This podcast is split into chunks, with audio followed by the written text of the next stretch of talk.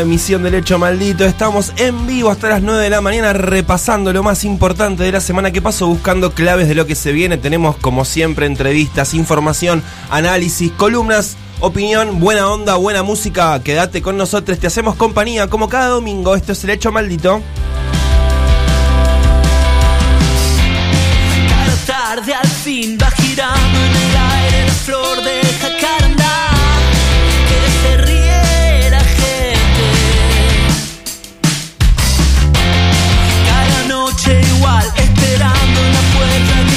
Pases una vez más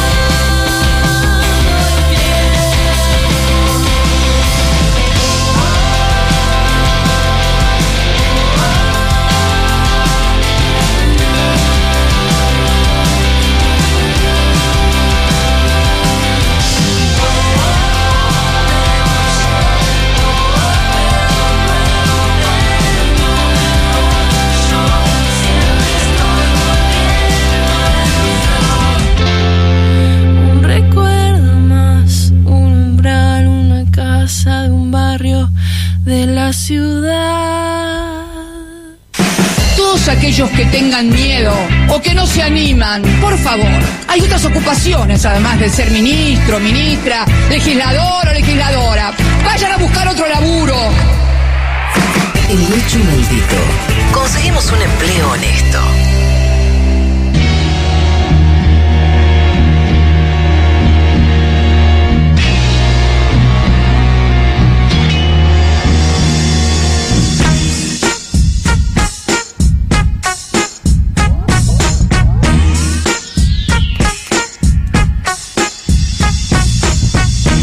Siete de la mañana, 4 minutos en toda la República Argentina, 15 grados con 6 décimas es la temperatura en la ciudad de Buenos Aires y sus alrededores. De esta manera comienza un nuevo capítulo de El Hecho Maldito, acompañándote como cada domingo en el aire del Destape Radio. 14 de agosto de 2022. Te decimos buen día, te decimos buenas noches. Depende en qué mood te encuentren estas 7 de la mañana. Como sea, este programa moldeable para todo tipo de situación dominical. Te decimos buenas tardes también, si estás escuchando en diferido, buenas noches. Y hoy tenemos el retorno de nuestra querida compañera, amiga. Se pone de after de repente, el hecho maldito, para festejar la vuelta de Poli Sabatés.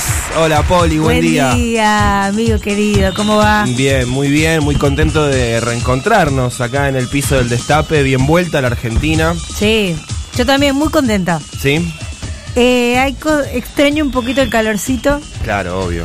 Eh, y un poco las vacaciones, por supuesto. Sí. Mucha desconexión. Eso te iba a preguntar, porque yo te conozco, sos una persona Sí. un poco manija, ¿no? De la información, de la actualidad. Eh, ¿Pudiste desenchufar realmente? ¿Tardaste unos días en desenchufarte? ¿Cómo fue eso? De llegar y decir, bueno, a ver, estoy atento a lo que pasa, además pasaron un montón de cosas. Sí, yo me fui con Bataque, boludo. Claro. Casi que me fui con Guzmán. Sí, sí, con otro, otro gabinete, otro país. Sí, todo. sí, sí, no, no. Después, me- ayer me empecé a hacer una listita, tipo Tombolini, Sí, do- claro. línea, flecha, quién Claro. es? Lozano, La Cruz. Em, tardé tres días en o sea, estuve tres días como mirando un poco de reojo los Sí. medios locales y después, la verdad, me desconecté por completo. No voy a decir eh, respecto de qué nota, pero hubo, no sé si fue el primero o el segundo domingo. De, Sí, de- creo que el primero. Que no estuviste. O el segundo. Me escribiste y me dijiste, ah, me quiero matar porque Sí. eh, esa nota quiero estar en el piso. Y yo te decía, Poli, o sea, este mensaje que me estás mandando, hacelo ver en terapia porque. Estaba en Múnich tomando una Claro. cerveza. O sea, olvídate, vas a poder hacer mil Sí, entrevistas. sí, sí. eh, Sí, no, bueno, eso está me- un poquito pasó eso, pero, pero en general me desconecté un montón, lo cual está bueno y es grave, porque cuando te desconectas un poco de la Argentina y volvés a conectar, sí, es un poco intenso. es chocante. Y es chocante, bueno, volví el día que dieron la cifra de inflación, así Claro. que y te haces preguntas. No voy a hacer la boludez de fui al primer mundo y vi lo que falta. No, Sí. no, no, no, no. Claro. Pero sí eh, tomar un poco de distancia de la política y de la política económica argentina y volver Sí. es muy fuerte. Claro. Es muy fuerte. Lo, lo ves y decís, esto es una serie. Es bizarro. Sí, es- sí, sí, sí. Bueno, somos así, somos únicos en el mundo, Sí, como, sí. como nos gusta sentir a los argentinos. Pero tuviste eso de días y días por ahí de, bueno, no sé si varios días, pero por lo menos horas eh, sin internet en el teléfono, sin señal, que de repente, igual hay internet en todos lados en Europa, Eh, pero... Me, no sé si estuvo bien, pero me compré un chip, entonces Sí. tenía como datos porque lo necesitaba para los mapas, viste, Para dar como vueltas. sí. Pero no lo tocaba mucho, la verdad Claro. es que estaba, no, estaba bastante en otra. ¿Y qué onda? Sí. ¿Bien? ¿La llevaste Sí, bien? sí, ¿Lo disfrutaste? Sí, sí, bastante calor, Mm. porque la verdad que 38 grados tampoco está bueno. No, claro. Tampoco está bueno. Llega un punto que decís, che, bajame un poquito de la térmica. Sí, sí, sí. Eh, pero no, no, muy lindo, muy lindo. Bueno, Privilegiada, por supuesto, por haber podido tener vacaciones y nada. Y, ac- y un día los escuché un ratito. Qué bueno. Un día los escuché un ratito, mi mi primer domingo afuera. eh, eh, no me acuerdo dónde estaba, si estaba, estaba manejando por, por Baviera, Sí. estuve en, bastante en Alemania y uh, en la región de Baviera tuve un auto unos días Mirá. y ahí escuché el hecho maldito. ¿En vivo? En vivo, sí, sí, Hermoso. sí, en vivo, en vivo. Bueno, claro, porque para la audiencia europea, que sabemos Sí. que tenemos, eh, es un buen horario. Es un ¿no? re bueno, Porque está son 4 o las- 5 horas por delante. Sí, cinco horas. bueno, Sí, no, me falló un poco la mano. Las 12 del mediodía, Las las 12, cuentas está difícil. Iba a decir por las las 12. 7 más 5. Claro, Sí. es amigable. Claro, es feliz mediodía para toda la Sí, audiencia europea, sí. que sabemos que está. Tenemos en este momento, ahora, 7 y 9 de la mañana en Argentina, 12 y pico de mediodía, ponele aproximadamente en las ciudades europeas. Tenemos audiencia, argentinos, argentinas o no, que están escuchando el destape. Mándenos mensajes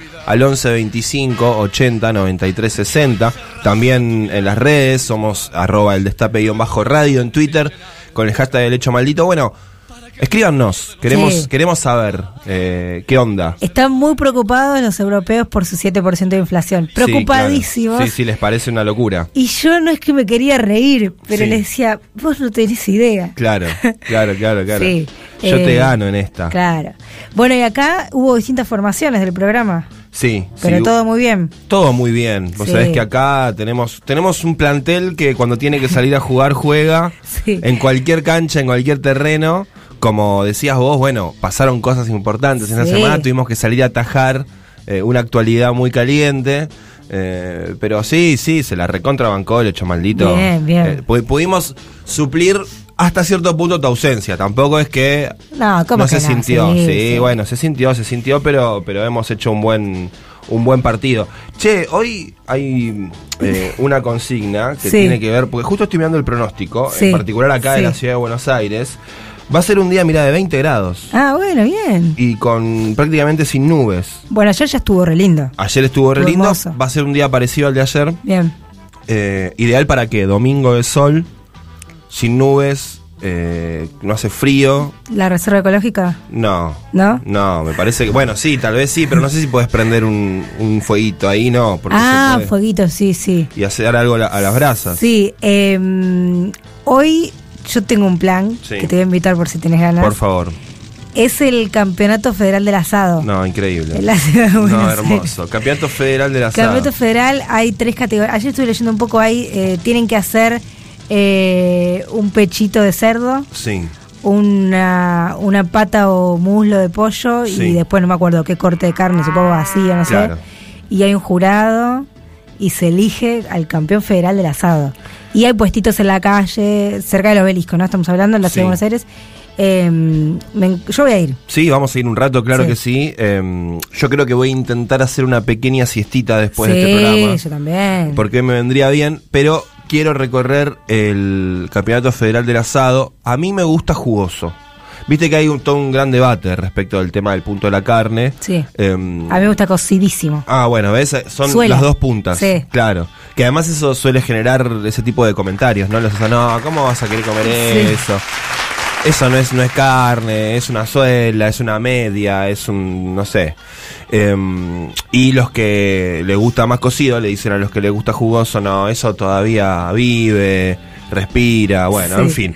¿Cómo le gusta a la audiencia del hecho maldito del Destape Radio el asado a punto, jugoso, cocido, vamos a decir, para Sí. no decir, porque la rima es a punto jugoso pasado, Ok. pero eh, tal Ah. vez es un poco despectivo con quienes les gusta eh, cocido, Sí. ¿no? Porque pasado es como que Sí, ya está, sí, sí, sí. se fue, Sí. y no.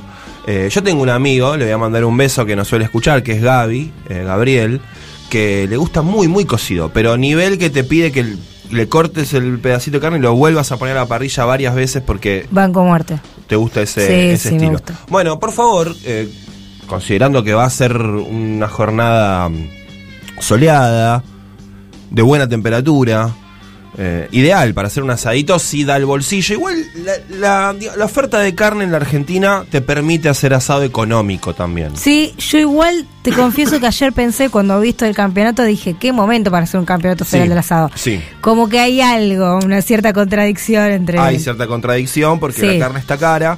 Pero hay forma de hacer algún asadito más modesto, buscar precio también. Veía esta semana como el gobierno, el presidente estuvo inaugurando algunos mercados en Loma de Zamora, allí en tu tierra, que tenía precios de carne muy buenos. Sí. ¿eh? 500 mangos, creo, el kilo de asado por ahí, que es la mitad de lo que lo tenía, lo que lo tienen habitualmente las carnicerías, o un poco más también. Así que bueno, escríbanos al 11 25 80 93 60, también arroba el destape guion bajo radio con el hashtag del hecho maldito. Tenemos el último libro que nos quedó este mes, tenemos que renovar, de eh, la gente del grupo, del grupo Planeta, que Sí. nos manda libros todos los meses. Sí, en fenómeno. Este, en este caso, yo le voy a decir a la audiencia que no, no se bajonee cuando le diga cómo se llama, porque el libro está realmente muy bueno. Es una novela, novedad total de Tusquets, que hace unas ediciones hermosas. Es de Petros Macaris. Se llama Cuarentena. No. Bueno, no, bu, bu. Pero el libro está bárbaro, así que lo tenemos para regalar. Está en su celofán original, cerradito. Eso, eso que cuando vos lo abrís sale olor al libro nuevo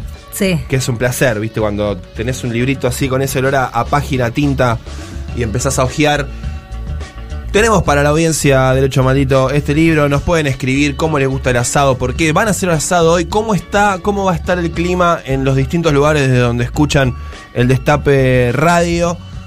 Hoy, hoy queremos hablar de asado y también queremos hablar de todo. Nos interesa que nos saluden, que nos manden audios, nos cuenten, comenten los contenidos del programa. Vamos a recorrer la actualidad política argentina como hacemos cada domingo. Quédense enganchados, enganchadas, enganchadas al Destape Radio, que esto es El Hecho Maldito.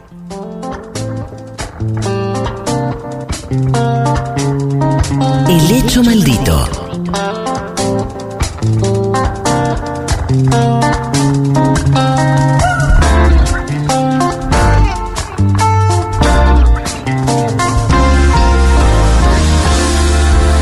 Muy bien, 7 de la mañana con 15 minutos todo el territorio nacional.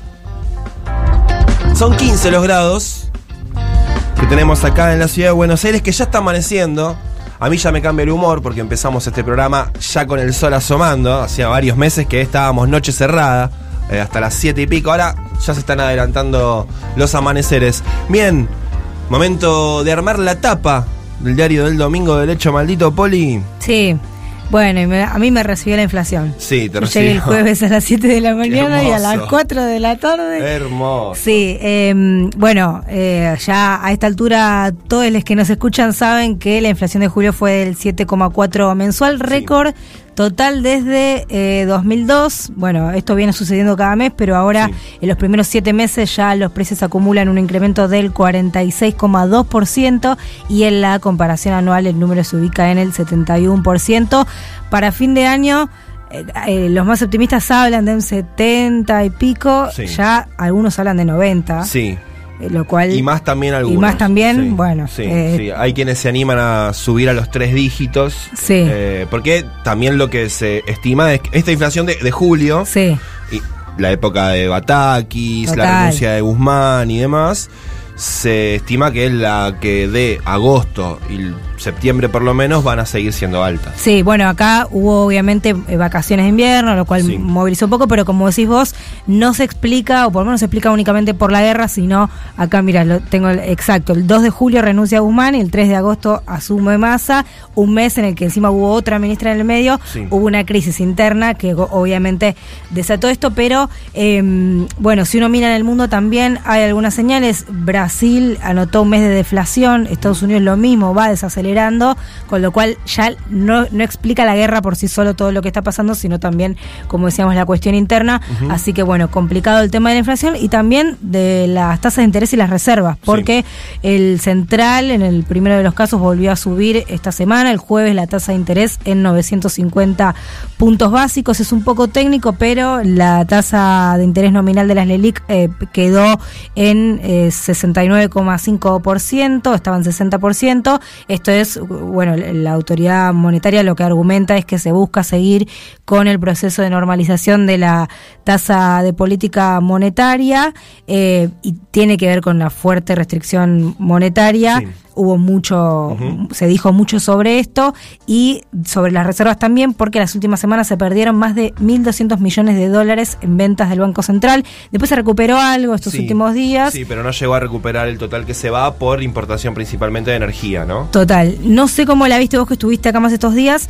El mercado a masa o sea, le dio una bienvenida y ahora le está medio aflojando, ¿no? Sí, Como- le está aflojando. Sí. Sí. sí, La primera semana fue, bueno, ok, dale, te bancamos. Sí. Y ahora de a poquito le está empezando a hacer sentir el rigor. Eh, el gobierno tiene optimismo en el fin del invierno, ¿no? En, en poder eh, contener la fuga de reservas que se va principalmente en la llegada de barcos con gas licuado para, Sí. para energía y para eh, utilización de, de, mm, consumo domiciliario.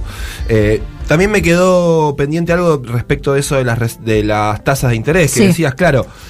Es una forma de enfriar un poco la economía, ¿no? Eh, Desestimular eh, la ida al dólar a través de ahora, por ejemplo, un plazo fijo es más eh, atractivo para el ahorro, es decir, se desestimula el ahorro en dólares eh, y bueno, puede tener la contracara esa, ¿no? De, de- de cierto enfriamiento de la economía. Es un plan antiinflacionario, Sí. principalmente el de masa. Hay que ver si se convierte también en un programa económico de desarrollo, pero el objetivo principal es frenar la inflación eh, y para eso se está recurriendo a un enfriamiento o entibiamiento en principio eh, de la economía argentina. Eso puede tener consecuencias recesivas también. Veremos cómo, cómo- si, digamos, si eso puede ser combinable con otras políticas que fomenten el desarrollo y las dos cosas puedan ir eh, acomodándose al mismo tiempo. Bien. Primera semana, diríamos ya con masa con la centralidad política del gobierno, ¿no? Sí, sí. Eh, ahí, ahí también hay que ver hasta dónde aguanta eso, cómo se desarrolla, porque también es una particularidad, ¿no? La figura del presidente, nada, se está reacomodando, Sí, podríamos la de la decir. vicepresidenta Y de también. la vicepresidenta también. La de la oposición también, ahora vamos a hablar, pero como que todos me parece que se van reacomodando en función de esta nueva figura de... Sí, que trajo cierta tranquilidad, vos lo decías al Sí. principio, los mercados, este, bueno, los distintos actores de poder de la Argentina lo recibieron con buenos ojos. Veníamos de un proceso de semanas, eh, bueno, que estaba todo medio desmadrado, ¿no? Sí. Lo que fue, lo que precipitó la renuncia de Guzmán, lo hablábamos, el paso ese corto que tuvo Batakis. Había una sensación medio de desmanejo político en la Argentina. La llegada de Massa de alguna manera como que calmó las aguas en ese sentido y eso se nota porque, bueno, te- hay como un, un tiempo, un compás de espera. Decir, bueno, a ver, dale, va- vamos a ver qué haces. Eh, Sí. Respetamos que tenés el apoyo político de- del gobierno, la oposición también quedó, como decías vos, medio descolocada, no le está dando tanto, así que muy bien. Eh, veremos qué es lo que pasa. Sin dudas, la cuestión económica es lo central porque es lo que nos eh, atañe a todos y todas en el, en el día a día, eh, como, como siempre decimos. Bien, segundo título de política que me parece que es el otro tema. Vos recién decías, bueno, la vicepresidenta también se está, está reacomodando. Sí. Más que nada está también eh, concentrada en gran medida en el frente judicial, ¿no? Por Eh, supuesto. Cristina Fernández de Kirchner, que tuvimos eh, mucho movimiento en la causa en la cual se la acusa eh, por distintos manejos en los fondos respecto de obras de vialidad nacional, las famosas causas donde aparece Lázaro Báez y demás. Bueno, esta semana eh, comenzó con Cristina Fernández de Kirchner recusando Sí. a los jueces y fiscales de esa causa, porque claro, habían aparecido esas fotos donde se los veía muy contentos jugando un partido de fútbol, o un torneo de fútbol, en la Quinta Los Abrojos. Eso me lo enteré cuando estaba ahí, vi una Sí. cosa y dije, qué locura. ¿Qué onda? qué locura. La quinta de Macri. Sí. Además, las fotos son como medio impactantes, pues están re contentos, re sonrientes. Son el fiscal, el juez, a, a- a 100 metros en Ah. la quinta privada de Macri, todo bien, y ahora son los mismos que la están acusando a Cristina. Bueno, eh, de todas maneras, mira, se rechazó. Eh, la Sí. recusación que Sí. presentó Cristina Fernández de Kirchner por parte del Tribunal Oral Federal número 2. bueno, son Diego Luciani, el fiscal, que tuvo mucha fama en estos días también porque se televisó en vivo y en directo la- las acusaciones de Diego Luciani y el juez Rodrigo Jiménez Uriburu. Eh, bueno, este tribunal rechazó las recusaciones presentadas por Cristina Fernández de Kirchner, lo cual, bueno, previsible, ¿no? De todas maneras Sí. porque sabemos que, que la familia judicial se cuida a sí misma. Sería raro que, que, que le, le hubieran dado causa a esas recusaciones, ¿no? Sí, ayer una movilización pidiendo Sí. una democratización de la justicia. En un rato vamos a escuchar testimonios, pero sí, eh, me parece saludable que aparezca en, prim- en primera plana la Sí. necesidad de cambiar la justicia. Lo que me parece es que es una promesa, Alberto, de la, del inicio del gobierno, Sí, claro. que ya está, no te digo llegando al final, pero sí promediando la, la segunda mitad Sí, no, y no pasó y no nada. llegó nada. Mira, dijo algunas cosas Luciani. Me achacan ser el brazo ejecutor de no sé qué, ¿por qué? Solamente por jugar al fútbol. Dijo el fiscal en su defensa. Eh, también señaló que está pasando algo preocupante porque hay una campaña para debilitarme psicológicamente. Soy un fiscal de la nación que actúa con libertad e independencia. Quiero ser claro, respeto y honro la función que cumplo. Lo hago con respeto y dignidad porque tengo mandato público. Bueno, em, qué sé yo. Está, Sí. claro que a Cristina Fernández de Kirchner se, se- eh, hay un sector importante de la justicia, que es además el que tiene más poder, que está directamente ensañada con, con su figura. Eh, hay algunos que hablan de un intento de proscripción también para, para Cristina por vía judicial, para el año que viene, para las elecciones presidenciales o para cualquier cargo que Sí. ella se quiera postular. Em, así que bueno, veremos cómo continúa este, el frente judicial. En ese sentido también Cristina mantiene silencio en- en- desde que Massa eh, asumió al frente del Ministerio de Economía, está más centrada en el frente judicial. Sí. Eh, te agrego a la tapa algo que me parece que hay que destacar, los Sí. fotos, todo, todo lo que se pueda para que quede bien Dale. en primera plana, que son los incendios en el delta Sí. del Paraná. Eh, bueno, eh, esto se viene hablando hace mucho, se están quemando distintos ecosistemas. Se estima que en los últimos dos años se quemaron más de un millón de hectáreas en las islas del delta del Paraná, fundamentalmente en la ciudad de Rosario. En este, este año solo 100.000 y en los últimos 10 días 10.000. Es una Increíble. locura, es Sí. una locura. Fotos muy impactantes, ¿no? De ahí de Sí. centro de Rosario, de fotos aéreas que se ve el monumento de la bandera, el río Paraná y ese incendio tan Total. terrible. Y el otro día viste que hubo una movilización muy masiva, Sí. que eh, lo que me pareció interesante y para, para escuchar, que la dirigencia lo escuche, ya no eran solo, que también está muy bien, organizaciones ambientales, sino las, las familias ahí diciendo no puedo respirar. Eh, esta semana en Rosario la contaminación del aire fue cinco veces superior a lo que es aceptable por el cuerpo humano. Escuchaba, leía una de las crónicas, la de Tiempo Argentino, si no me equivoco, de la marcha y decía que había una nenita que agarró el micrófono y decía, me hago una nebu, una nebulización y aún así no puedo respirar. Terrible. No puede ser, no puede ser.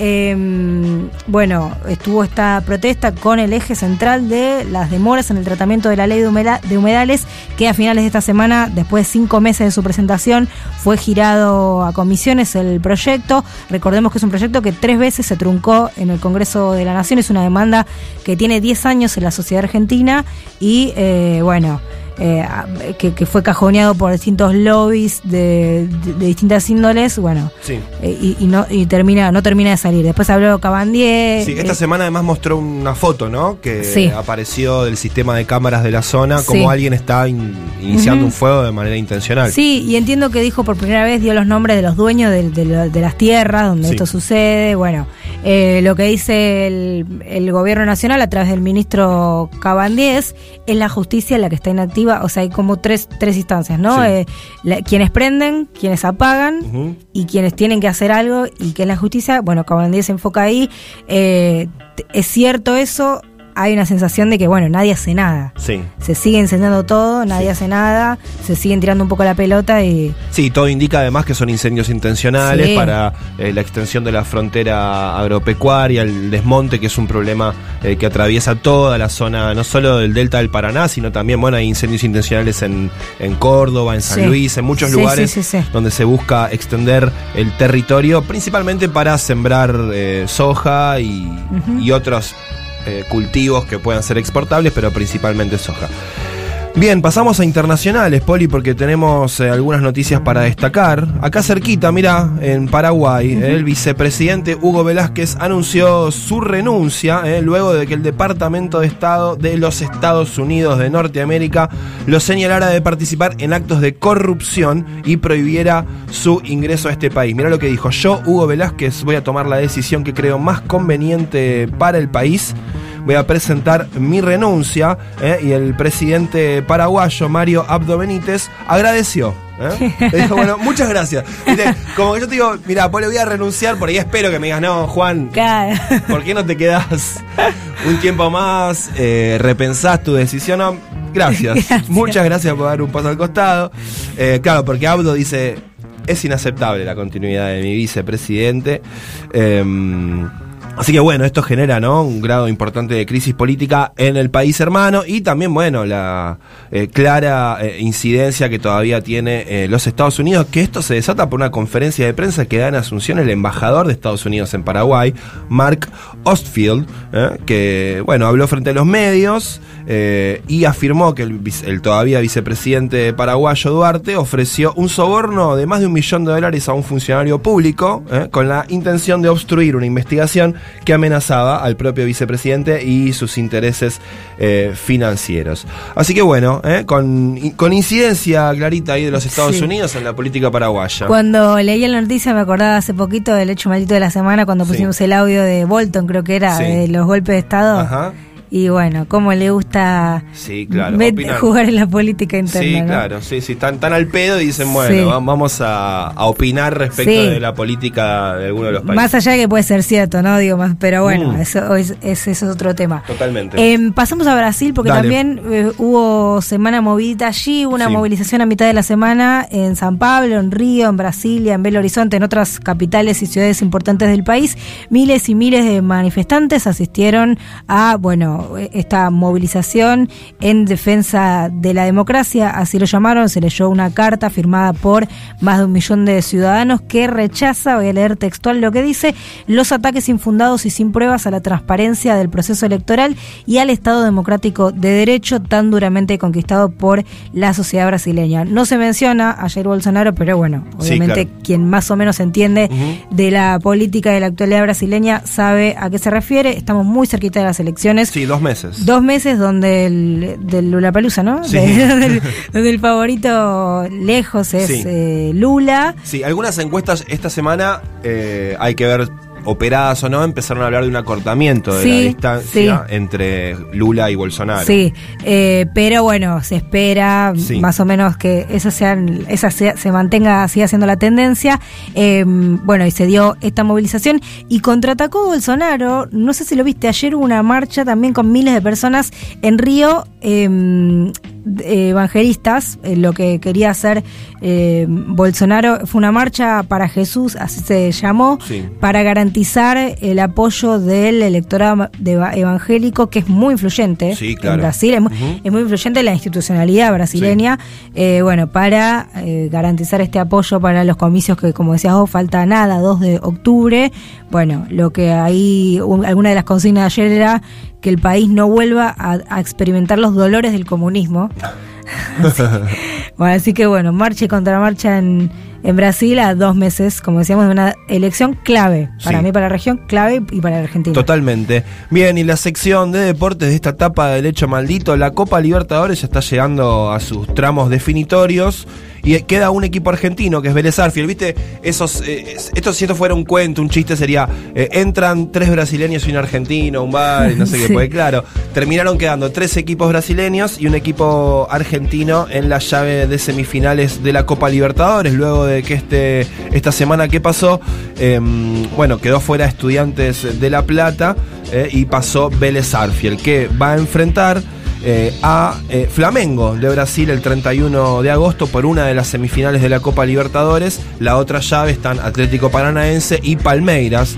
eh, por lo cual, bueno, eh, Vélez es el, el único equipo argentino Vélez. que queda. Vamos a ver, claro, vamos a ver Sí. cómo le va. Sí, sí, vamos Vélez. Bueno, hoy juega Vélez. Hoy juega Vélez. Hoy juega sí. Vélez con gimnasia a Sí. las 5, a las, perdón, 3 y media de la tarde. Después juega Estudiantes contra Talleres.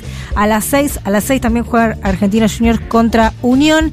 Y a la noche, a las 8 y media, juegan Racing y Boca. Sí. Partidito lindo. Sí, anoche River le ganó 4 a 1 a Newell's. Sí, Goleada de Goleada. River. Eh, y bueno, el puntero del campeonato continúa siendo Atlético de Tucumán, eh, que esta semana abrió la fecha ganándole a Central Córdoba por 1 a 0 eh, y quedó punterísimo porque le sacó 4 puntos al segundo, que es Gimnasia, que como decías vos, Poli, hoy, hoy visita a Vélez. Así que pase lo que pase, Sí. Atlético de Tucumán, el decano, continuará siendo el puntero de este campeonato y lo viene siendo hace, hace varias fechas. Así que me imagino que buena parte de la audiencia tucumana del Destape Radio está contenta con esta campaña de Atlético. Sí, total. Y mm, déjame cerrar con esto. Dale. En el Campeonato Profesional de Fútbol Femenino, hoy juega ahora en la mañana Gimnasia eh, contra SAT. A la 1 juega Huracán contra Rosario Central y a las, a las 15 juega River contra Villa San Carlos. Así que bueno, jornada de mucho fútbol. Sí, asado y fútbol. Sí. La jornada de hoy, bien argenta. Muy bien, 7 de la mañana con 33 minutos, 15 grados 3 décimas la temperatura. Hasta acá se escribe, se corrige, se edita y se imprime la tapa del diario del domingo del hecho maldito. I'm an alligator. I'm a coming for you. I'm the space invader. I'll be a rock and rollin' bitch for you. Keep your mouth shut. Just walking like a big monkey bird. And I'm busting up the brains for the world.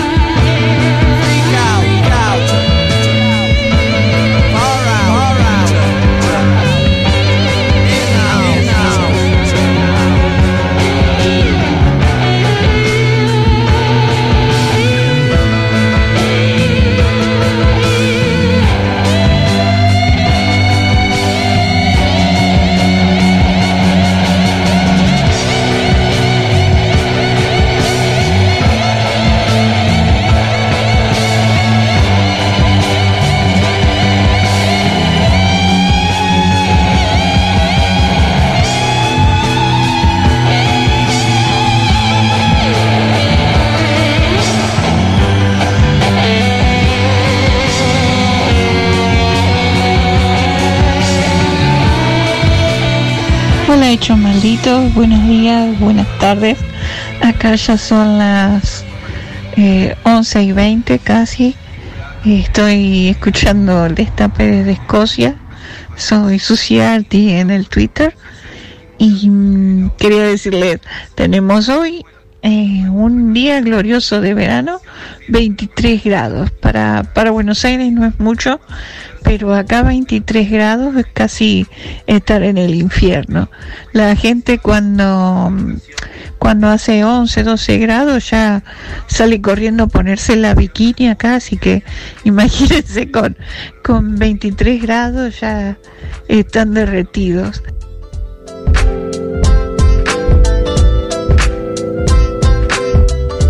Hola, buen día compañeros. Bueno, acá como todos los domingos con auriculares y los ojos cerrados todavía en la cama escuchando el hecho maldito. Eh, me encanta, me encanta este programa y bueno, eh, me encantaría participar por el, por el libro. Soy Claudia de Villa Ortúzar. Que tengan un gran domingo y disfruten de los asados. Gracias Claudia, gracias a toda la audiencia del Destape, del Hecho Maldito, que nos envía mensajes cada domingo. Eh, Desde de, Escocia. de Escocia a Villortúzar nos fuimos ¡Qué con los mensajes. Y nos escriben, ¿eh? Nos dicen acá, mira, buen domingo, se los escucho y se la pasa muy bien. Aquí me despierto, me pongo los auriculares y escucho haciendo fiaca. Hoy asadito de matambre de cerdo, tranqui, limoncito, fuego, tranquilo, 40 minutos y claro, un vinito. Sepan que se los quiere, abrazos, eh, nos dice Moisés y te dice, bienvenida Poli hermosa. Gente muy contenta, ¿eh? Por la, la vuelta de Poli Sabatés Yo también. al piso del hecho maldito. Continúen enviándonos sus mensajes al 11 25 80 93 60, también en Twitter, arroba el destape guion bajo de radio con el hashtag el hecho maldito. Hoy aprovechamos que acá en Buenos Aires, por lo pronto, va a ser un gran domingo soleado, con muchos partidos de fútbol, 20 grados de máxima, despejado. Ideal para un asadito. Este, te estamos preguntando a vos y a toda la audiencia cómo les gusta el asado, si les gusta jugoso, les gusta punto, les gusta cocido, qué ritual tienen también, porque viste, está aquel que arma la picadita siempre de la misma manera. Picadita sí, picadita no, también es como un eh, dilema, ¿no? El manual te dice que picadita sí, pero bueno, tampoco te podés zarpar comiendo salamito, queso, Sí. pan, porque después tenés que mandarle asado.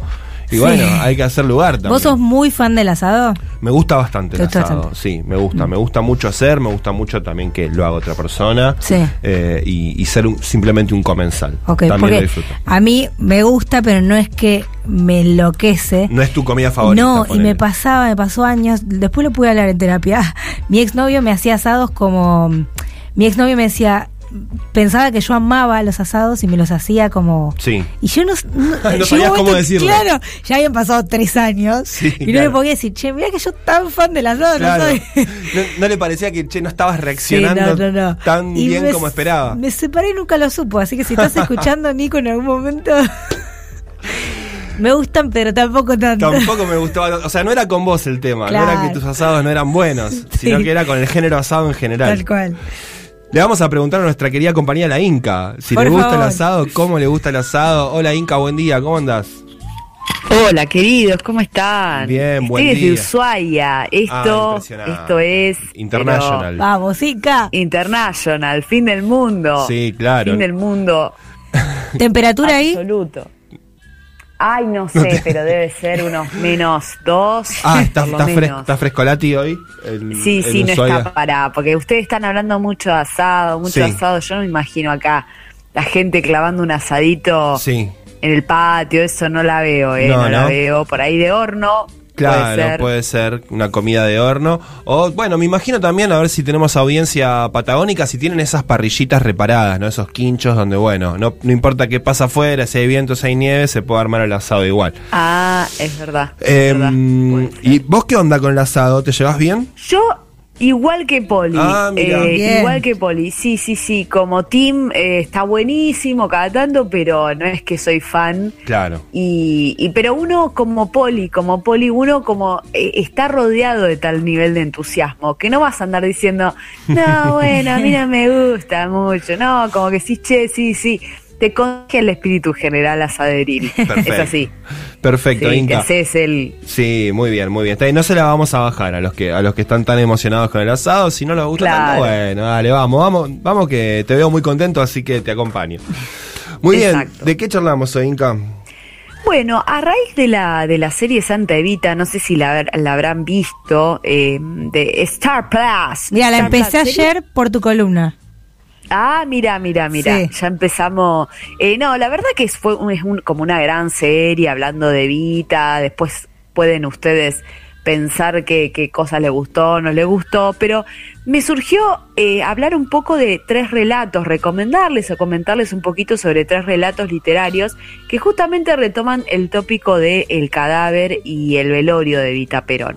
Eh, antes quiero contarles algo que quizás los oyentes saben, que sería la segunda vez que Disney, algo vinculado con Disney, se acerca a algo vinculado con el peronismo, porque no sé si ustedes saben que eh, Disney World, ese lugar donde va todo el mundo, lleva a los pibes a que Sí. conozcan a Mickey, qué sé yo, se saquen fotos, le robe la billetera a Mickey, etcétera. Es un robo, es un robo o está inspirado en la República de los Niños, que fue una invención del peronismo y esto es real. Lo inventó Posta Perón, viejo. Todo eso de Eh, Disney. Lo inventó claro. Lo inventó Perón, exacto. El chabón vino a Argentina, qué sé yo, fue a la República de los Niños, vio ahí la fachada y dijo, va, esto lo voy a replicar. Así que sería como un segundo momento en el que logramos, en el que el peronismo logra concitar la atención de Disney, del, del, eh, sistema cultural yanqui más eh, selecto, por decir de alguna manera. Eh, y eso lo quería decir porque era como momento Sí. viva Perón o momento, Claro. momento chauvinismo. Tipo ¿no? Guille Moreno, viste, que habla de peronizar el mundo. Eh, claro, sí, sí, fue como un caso de peronización del Claro, mundo, sí. eh, esta vez con Disney, ¿no? Sí. Bueno, el primer relato que les quiero comentar es un relato de David Viñas que se llama La Señora Muerta, de 1963. Como podrán ver, ya la literatura siempre se interesó quizás por esta cuestión un poco macabra de la cuestión del cadáver y la cuestión de, la muerte, pero también hay que decir, si bien uno lo puede pensar críticamente esto, decir, bueno, ¿por qué se interesa tanto por eso? ¿Qué pasa ahí? ¿Qué pasa con esos escritores? ¿Qué ansiedades tenían? Pero también hay que decir que, como ustedes sabrán históricamente, cuando Evita muere también su legado, incluso su propio cuerpo, tenían una gran, eh, todavía una gran mística alrededor, todavía Sí. una gran significación política, ¿no? Quizás Evita, habría que pensar en la historia si hay otro caso, pero ese caso de que alguien tanto viva como muerta tenga tanto, tanta significación política y, y reverbere en la vida cultural es verdaderamente algo bastante prodigioso, ¿no? Sí. No sé si me querías decir algo, No, no, te No, dije, se, no, no, se nos cállate". entrecorta un poquito la comunicación, Inca, ¿sabes? Estamos con ese tema, pero te estamos escuchando. A ver, ahora te escuchamos bien. Ah, bueno, bueno, que ustedes me dicen si, si cae así. ahora, te estamos, ahora te estamos escuchando mejor. Justo recién se, se entrecortó un poquito, pero ahora va bien.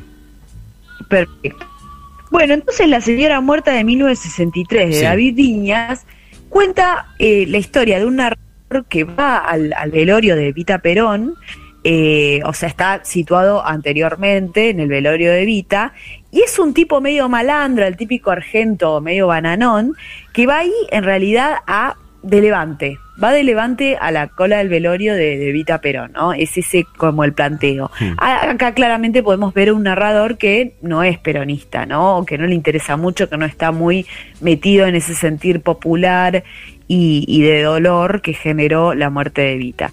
Y efectivamente se va con una mujer, hay una situación ahí que están buscando un lugar para concretar eh, la cuestión. Y el tipo en un momento destila todo su, su gorilismo y dice algo así como, no, bueno, es demasiado, porque claro, no podían encontrar ningún lugar, ningún hotel porque estaba todo estallado, imagínense, el velorio de Vita Perón estaba Sí. todo absolutamente colapsado. Entonces, en un momento él dice, bueno, pero es demasiado por la yegua esa, ¿no? Y ahí la mina, la otra mina se va, le dice, no, esto es un montón, andate a la mierda porque sos un gorila. No le dice eso, pero uno puede traducir eso.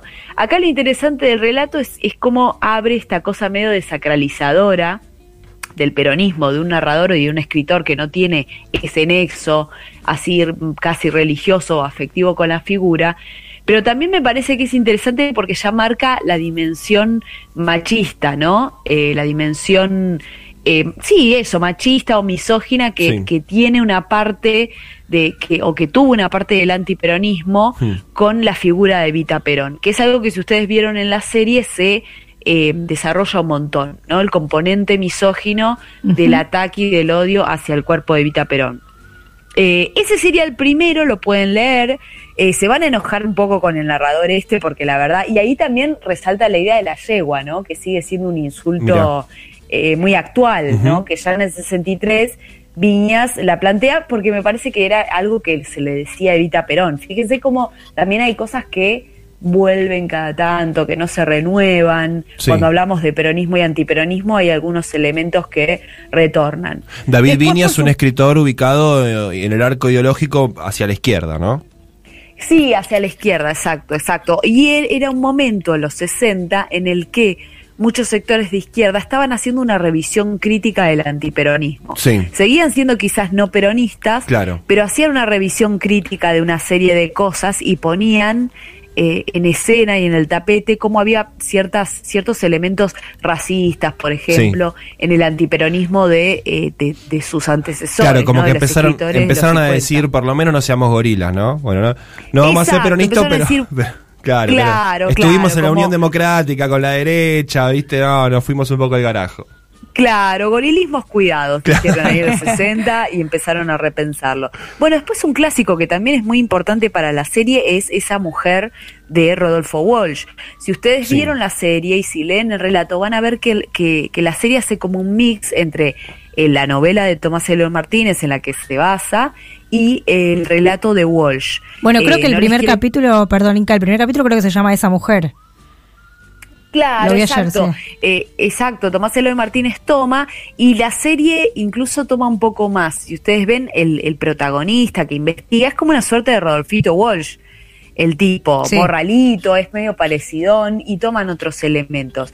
En ese relato, que está buenísimo, yo diría que es uno de los mejores sobre el tema del cadáver de Vita Perón, eh, el narrador es un periodista que está investigando el paradero de- del cuerpo robado de Vita, que como ustedes sabrán eh, fue robado en 1955 con, con la llamada Libertadora, a cargo del, del- del jefe de inteligencia militar Carlos Muri, creo que es Muri o Mori, como se quiera decir, Conin.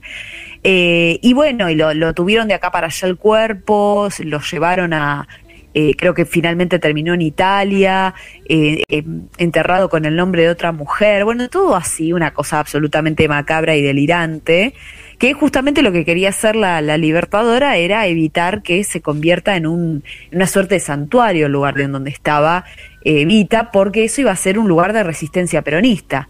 Entonces, en esta cosa de desperonizar el país, bueno, eh, era, era un problema para esta gente. Sí. Y ahí entonces el narrador, que es un periodista, que uno puede pensar que es Rodolfo Walsh, porque estamos hablando ya de la no ficción, ¿no? De este género que inventó Walsh, eh, habla y se entrevista con un coronel que al parecer es eh, este Mori Conning, y le pregunta qué está pasando con el cuerpo, dónde está. La verdad que es un relato muy, muy bueno, porque te pone como en una atmósfera medio como de la, del policial negro, vieron de esa cosa como una cosa medio turbia Sí. y encerrada, que hay un tipo que está investigando, le está preguntando al otro.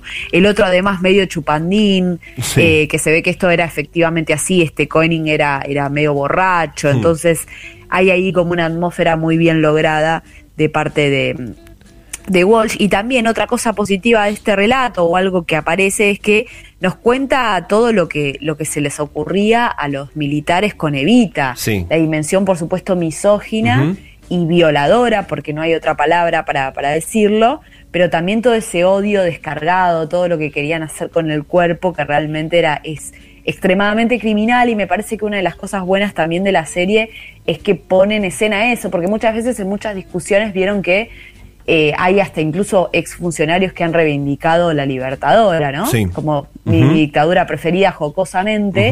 Y realmente fue, además de otras razones y, y los bombardeos, fue muy terrible, ¿no? Era, era gente verdaderamente macabra y perversa. Y me parece que la serie lo, lo pone en primera escena sin ambajes.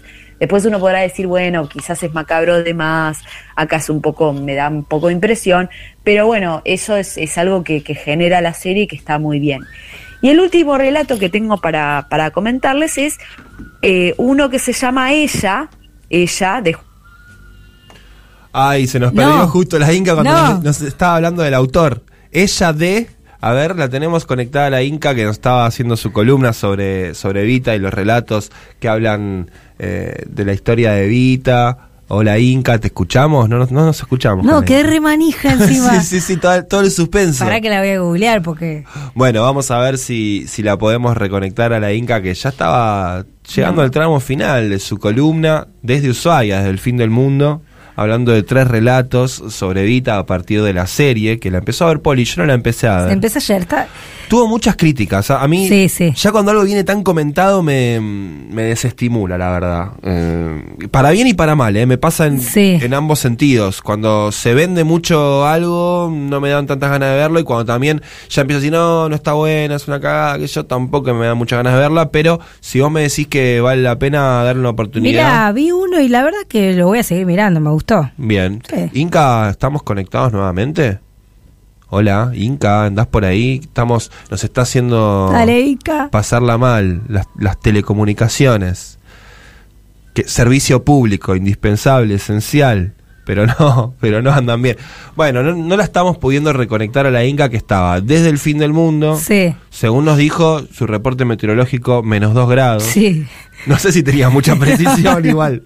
Un Inca termómetro. Sí. Sí. No había eh, precisión. No, pero nos podemos comprometer a lo siguiente, que nos mande por WhatsApp Por favor. en la data de la tercera publicación Totalmente. y la, la compartimos porque yo quedé remanija. Necesitábamos saber eh, autor, datos, Sí. de, autor, autora del el último relato eh, de la columna. Bueno, vamos a escuchar un poco de música, ¿les Dale. parece? Siendo las 7 con 55 minutos, cumplió 80 años este rey absoluto de la canción, Caetano Veloso, oração a tempo. quanto a cara do meu filho. Tempo, tempo, tempo, tempo. Vou te fazer um pedido. Tempo, tempo, tempo, tempo.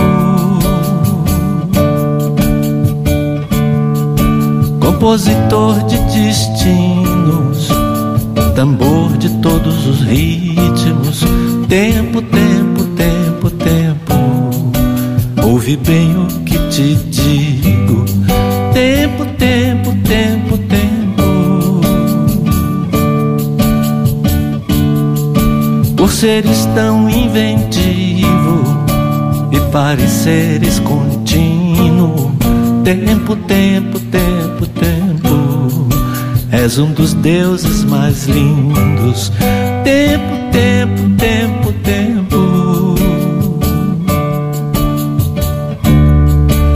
sejas ainda mais vivo no som do meu estribilho. Tempo, tempo, tempo, tempo. Ouve bem o que te digo. Tempo, tempo, tempo, tempo. Peço-te o prazer legítimo e o movimento preciso.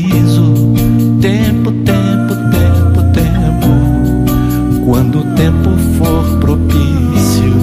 Tempo, tempo, tempo, tempo. De modo que o meu espírito ganhe um brilho definido. Tempo, tempo, tempo, tempo. E eu espalhe benefícios. Tempo,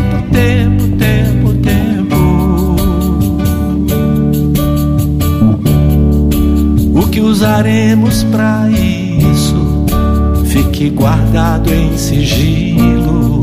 Tempo, tempo, tempo, tempo. Apenas contigo, amigo. Tempo, tempo, tempo, tempo. E quando eu tiver saído para fora do teu círculo, tempo, tempo, tempo, tempo, não serei nem terá sido. Tempo, tempo, tempo, tempo. Ainda assim acredito ser possível reunirmos-nos. Tempo, tempo, tempo, tempo, num outro nível de vínculo. Tempo, tempo, tempo, tempo. Olá. Mis ¿qué tal? ¿Qué dicen compañerazo? Buen domingo para todos. Hola compañerita, qué alegría escucharte de nuevo. Bueno, lamentablemente te voy a tener que traer un baño de realidad. Mira, yo estoy pensando, para mí Mauricio Macri va a ser el candidato a presidente. Él no va a delegar ese inmenso poder que tiene manejando la política y manejando la justicia como lo hace. ¿Ustedes se dieron cuenta? Que se podría acabar la prensa libre, que todos estamos en riesgo de ir en cana de ser prácticamente acusados sin ofereço.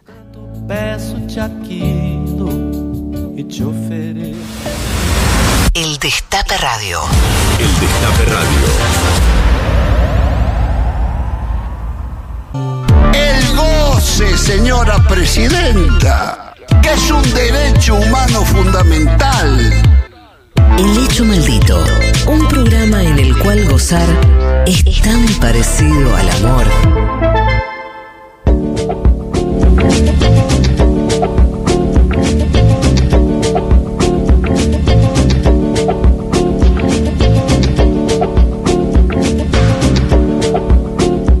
Hola chiques, Eh, Fabio de Tortuga Santa Fe. Pongo alarma para escucharlo desde, desde la cama haciendo fiaca. Eh, pinta un domingo muy, muy lindo porque hay bocha de pajarito por acá y hay un solcito que se viene asomando, así que les deseo lo mejor, mejor domingo para todos. Bienvenida Poli y vamos arriba con el hecho. Buen día. Acabo de venir de un estudio que me hizo una polisomnografía, así que salí del hospital a las seis y media de la mañana y bueno, hoy los enganché desde, desde, antes incluso de las 7. Eh, les cuento, soy Marcelo de Pompeya y voy a hacer un asadito porque viene mi cuñada y su pareja. Y un asadito con una entraña y después algunas achuras. Y la carne para mí jugosa, no roja pero jugosa. Le dejo un abrazo desde Pompeya. Abrazos. Hola, buen día, el hecho maldito, ¿cómo está? Me encanta escucharlo, me gusta escuchar la columna de la Inca y bueno, a mí sí me gusta el asado mucho y bien cocido.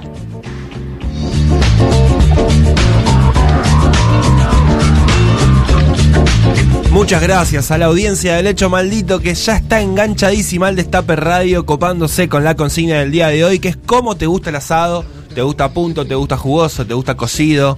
Vas a hacer asadito hoy que es domingo, día ideal, va a estar soleado, va a estar cálido. En casi toda la República Argentina vamos a tener buenas condiciones meteorológicas. Mira, acá nos escribe Lidia desde Tandil, dice los escucho en la cama, parte de la audiencia Horizontal. horizontal. Sí. Eh, dice, muy bueno el programa, pensando ya en el matambrito a la pizza que va a haber para el almuerzo, ¿eh? y está queriendo participar por el libro. Hoy tenemos eh, la novela Cuarentena de Petros Marcaris, cortesía de Editorial Planeta, para regalar eh, entre la audiencia del hecho maldito, como cada domingo.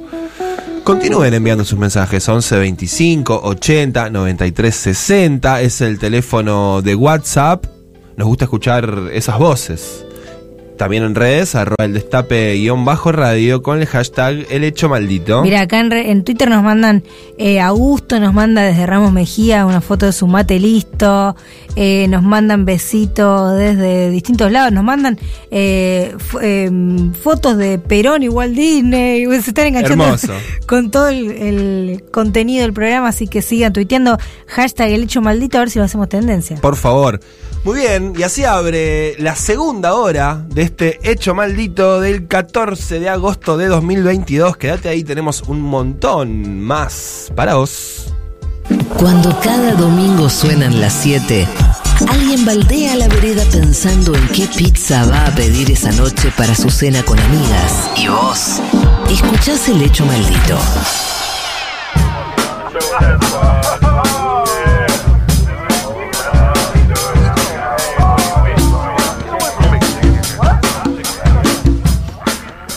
Muy bien, y cuando pasan 6 minutos de las 8 de la mañana en toda la República Argentina, momento de repasar la semana con un audio por día. Bueno, el lunes arrancó Kenchi porque Horacio Rodríguez, la reta presidenciable, no sé, me lo pregunto. Sí, sí, se supone que pero todavía sí. Llegará, bueno, eh, hizo un anuncio que es que el gobierno porteño le va a quitar la ayuda social a las familias de bajos recursos que no envíen a sus hijos a la escuela. Es una medida que, bueno, se leyó de distintas maneras, pero a ver si la entendés como yo. Cas- Castiga casi exclusivamente a los sectores más desprotegidos. Sí. Eh, nos sorprende mucho, ¿no? Esto lo, lo hizo Horacio Rodríguez Larreta con el argumento de que a través de esto se puede revertir el alto nivel de inasistencia escolar, de deserción. Bueno, tuvo muchísimas críticas, pero si te parece, lo escuchamos al jefe de gobierno porteño cuando anunciaba en conferencia de prensa esto que piensa hacer. Mira. Respecto a las causas judiciales, la presentación del fiscal que vimos fue contundente. Los datos, las pruebas, los, digamos, la, la información que puso a disposición es muy fuerte. Obviamente está ahora en, el, en los jueces o en el juez eh, determinar, pero Bueno, ese no era. Se nos traspapelaron los audios, no pero puede pasar. Era la Pasan reta- en las mejores familias. Por, por supuesto, era la reta diciendo que a partir de ahora quienes no envíen a sus chiques a la escuela van a dejar de recibir ese dinero para eh, comer, porque básicamente ese dinero que de- le deposita el gobierno de la ciudad en las cuentas eh, que cada familia administra son con una tarjeta para eh, comprar alimentos, artículos de limpieza y útiles escolares, así que es bastante mm, cínico este Sí. anuncio, que después, bueno, de- del oficialismo lo salieron a bardear, Zabaleta salió a decir que los chicos no son un Excel, bueno, hubo bastantes críticas. Sí, Rodríguez Larreta profundizando un perfil más definido ideológicamente, más volcado hacia la derecha, eh, el liderazgo a las otras figuras de Juntos por el Cambio, como son Patricia Burrich y Mauricio Macri, que tienen una Sí. impronta mucho más marcada eh, que el jefe de gobierno porteño, que bueno, tiene un estilo, si se quiere, un poquito más centrista, un poquito más, ¿no? Sí. Eh, pero bueno, en las últimas acciones de gobierno, disputando con claridad el perfil ideológico más recostado sobre la derecha, Horacio Rodríguez Larreta, esta medida enmarcada en eso sin dudas. Eh, pasamos al día martes, ¿te parece, Poli? Dale. Eh, hizo el presidente de la Nación, junto con Sergio Massa, una convocatoria a los empresarios y sindicatos para sentarse a una mesa y discutir medidas que puedan eh, bueno, al- aliviar la situación eh, de bolsillo de los trabajadores y trabajadoras de cara a lo que se viene, que como se viene anunciando es un futuro inmediato, por lo menos difícil en materia económica. Lo escuchamos al presidente, a ver. Ayer hablábamos con Sergio y los dos estábamos de acuerdo en una idea, que en el transcurso de esta semana convocar a los empresarios, convocar a los sindicalistas de la Argentina, sentarnos en una mesa, marcarnos una hoja de ruta para alinear precios y salarios por los próximos 60 días, para que los argentinos dejen de padecer la inestabilidad que hoy viven en materia de precios. Y quiero que todos sepan que resolver ese problema no es solo un problema que debe resolver el gobierno, es responsabilidad de todos y cada uno, del que produce, del que tiene la gran industria y del que consume. Es responsabilidad de todos y es responsabilidad del que trabaja. No todas las responsabilidades son iguales, pero todos tienen su cuota de responsabilidad. Bien, ahí lo escuchábamos, Alberto, diciendo que vamos a alinear precios y salarios por los próximos 60 días. Bueno, ojalá, si lo, si lo logras, Alberto, eh, tenés todo nuestro apoyo porque realmente no viene pasando últimamente. No. Eh, sí, también me parece que es- son estos anuncios eh, de un anuncio en realidad, Sí. porque es como un... El viernes se termina la guerra, empieza la guerra contra la inflación. Claro, o sea, anunciamos que nos vamos a juntar Sí, sí, para sí. ver cómo resolvemos el problema. Claro. Hay que ver también con si, si vale la pena siempre anunciar anuncios, ¿no? Eh, esperemos que esto efectivamente se convierta en una política concreta que, eh, Sí. bueno, resuelva la situación. En un ratito lo hablamos, pero marcha la CGT esta semana. Sí. El sí. miércoles, ¿no? El Miércoles miércoles 17, 17. Bueno, eh, pasamos al miércoles, si te parece mejor. El, ese día el ministro de Economía, Sergio Massa, intentó de alguna manera explicar la cuenta que se viene, digamos, destinando al pago de las importaciones de energía con el consiguiente impacto en las reservas del Banco Central. Básicamente eh, implicaron 6.600 millones más de compras al exterior por este rubro en comparación al año pasado y eh, Massa desde la localidad donde se firmaron los contratos para avanzar con la obra civil del gasoducto Néstor Kirchner explicaba estas cuentas de esta manera. Y gobernar es tomar decisiones. y entre dejar salir un poco más de reservas o cortarle el gas y la luz, porque tuvimos que importar gas, gas licuado, diésel para sostener el nivel de actividad, nuestra decisión fue soltar un poquito de reservas, pero garantizarle a los argentinos que pudieran tener calefacción en casa, que pudieran tener la computadora funcionando, que pudiéramos tener las máquinas de nuestras empresas funcionando y que a pesar de que el mundo vive la crisis del gasoil, entre otros elementos energéticos, nuestras cosechadoras y nuestras fábricas siguieran adelante teniendo el diésel y el gasoil para seguir funcionando. Porque en definitiva creíamos que era importante que ese ritmo de crecimiento que trae la Argentina no se detuviera. Mira, lo escuchábamos al ministro de Economía Sergio Massa, porque claro, durante la semana se habló mucho de la pérdida de reservas para la compra de energía, de gas. Bueno, asumiéndolo diciendo, soltamos un poquito de reservas para garantizar el abastecimiento energético tanto para el consumo domiciliario como para la producción. Eh, bien, eh, el día jueves se conoció el dato de inflación, ya lo hemos comentado, eh, duro dato de inflación, 7,3% en julio. Em, habló ese día el presidente Alberto Fernández respecto de la suba mensual de precios. Lo escuchamos. Sé que tenemos muchos problemas que resolver por delante. Porque no quiero quedarme con un discurso donde ustedes digan, pero este tipo no ve lo que pasa con los precios, sí que los veo. Y sí que me preocupa. Y por eso hemos dejado todas las paritarias abiertas para que los sueldos le ganen a la inflación.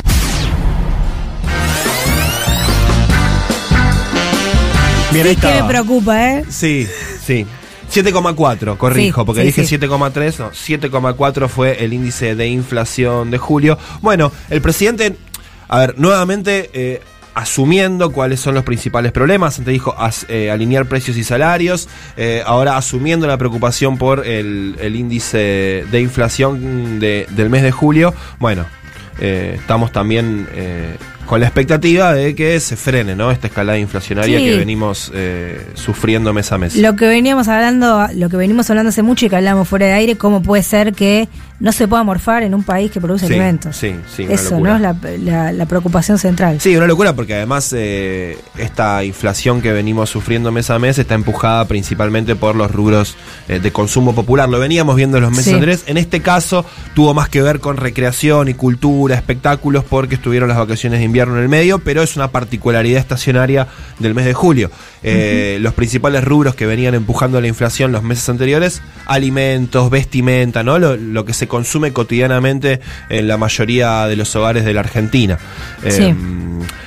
Eh, te, te puedo meter un audio por la ventana de jueves también. Dale, métele. Sé que es uno por día, pero Sí, bueno, a veces pasó. nos damos una Y licencia. bueno, es que está, está en campaña Mauricio Macri, Sí. está como en su gira eh, candidatura presidencial para 2023, en una semana difícil, ahora lo vamos a ver enseguida para Juntos por el Cambio, después todo lo que fue el huracán Carrió, pero Macri visitó Rosario, eh, estuvo con Martín Palermo, yo qué, qué suerte que soy de River en este momento. Eh, no, y, y realmente se lo ve muy en campaña, por ejemplo, mira esto que dijo.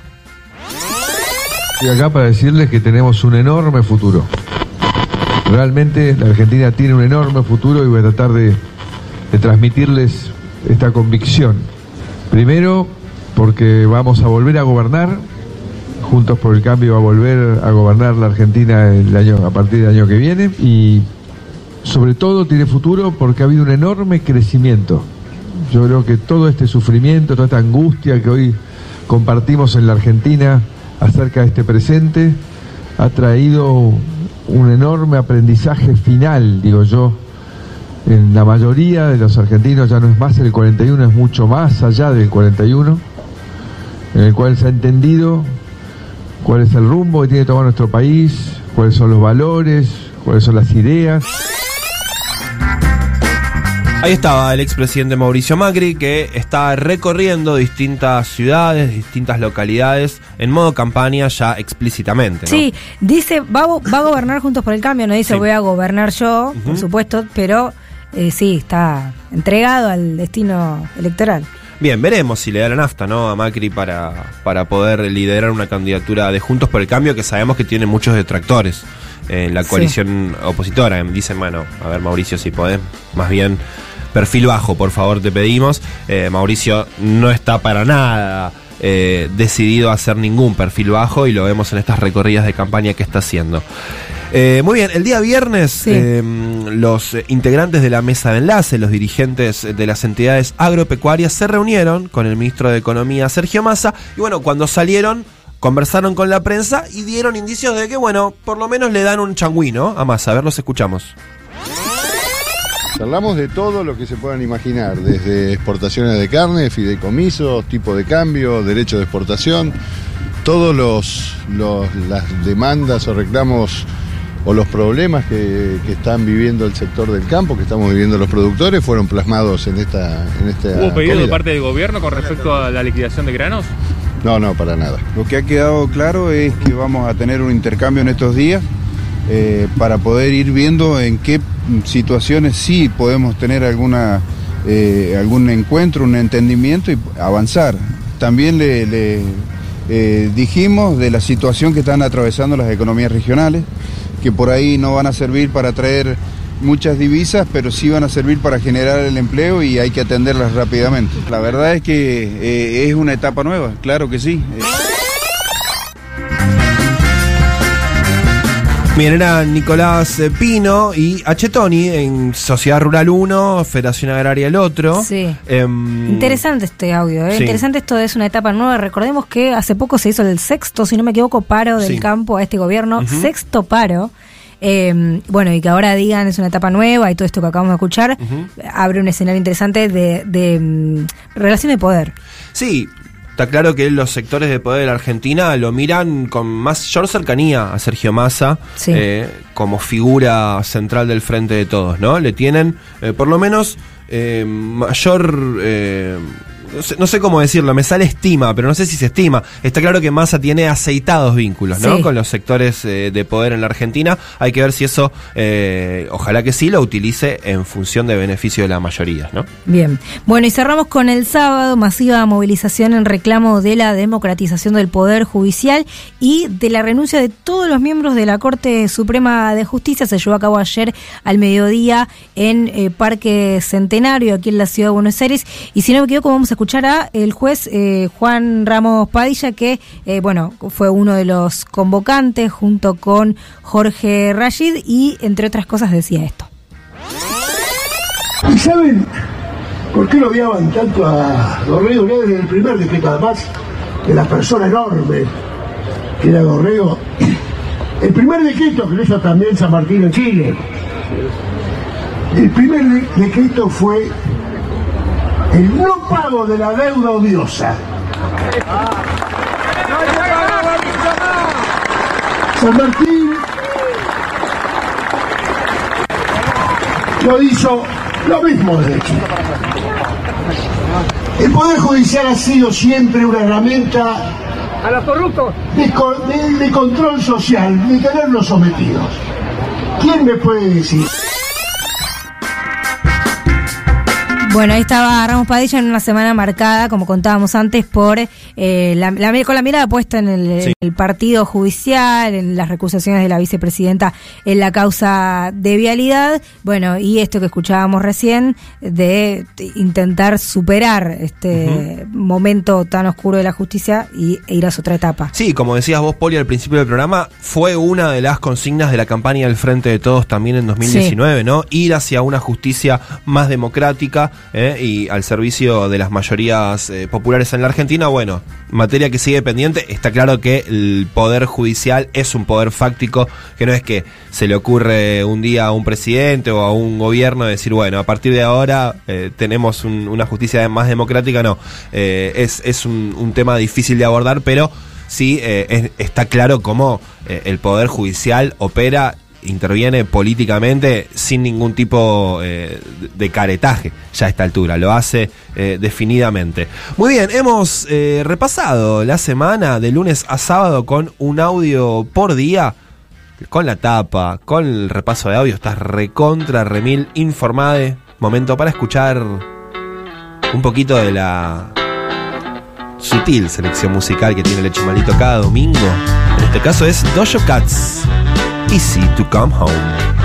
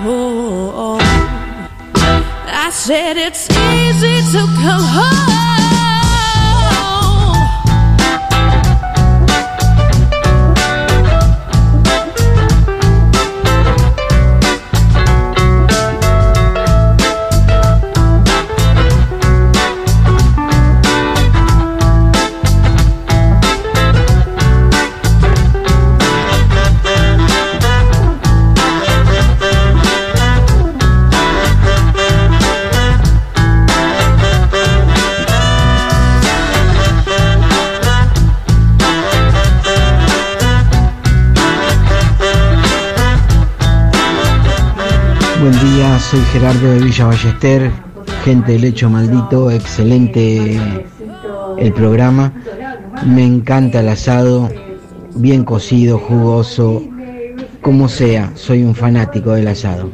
Buen día para todos.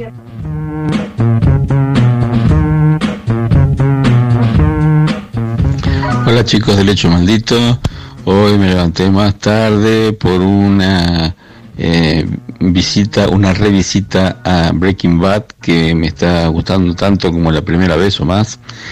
Y nada, a mí el asado me gusta barato. a mí me gusta jugoso pero no rojo y especialmente me gusta mucho el vacío, eh, los riñones y los chorizos. Un abrazo, Omar de Munro.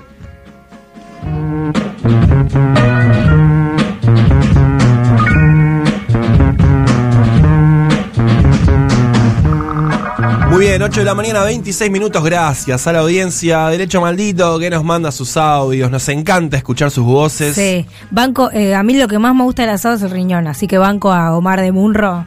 Riñoncito em, con Súper limón. cocido, Con sí. limón. o algunos le ponen provenzal, por ejemplo, arriba. Sí. Se banca alguna cosita. A mí me gusta mucho la chura también, ¿eh? Toda la parte. ¿Sabés qué es lo favorito? Eh, en mi caso, la morcilla vasca. Ah, no, que, Que no se consigue tanto, No, sí. no, no, no, No, usted se ¿te tiene que arrepentir, usted se tiene que arrepentir. Se pudre todo. ¿Cómo la morcilla no, vasca? Está muy bien la morcilla vasca. Yo creo que acá los que saben me van a bancar en esta. No, La morcilla bueno. que tiene, a veces tiene pasadú, a veces tiene nuez. Es como un delicatessen del asado. A mí me No, gusta me- mucho, ¿no? ¿Te parece? Ah, como- me pasó algo gracioso en Alemania. Sí. Eh, eh, me quedé. Era, un presu- era caro, es, Sí, claro. caro, ¿no? Entonces yo dormí mucho en casa de gente que me hospedó gratis, ¿viste? Ese couchsurfing. Sí. Muy interesante porque hablabas con la gente.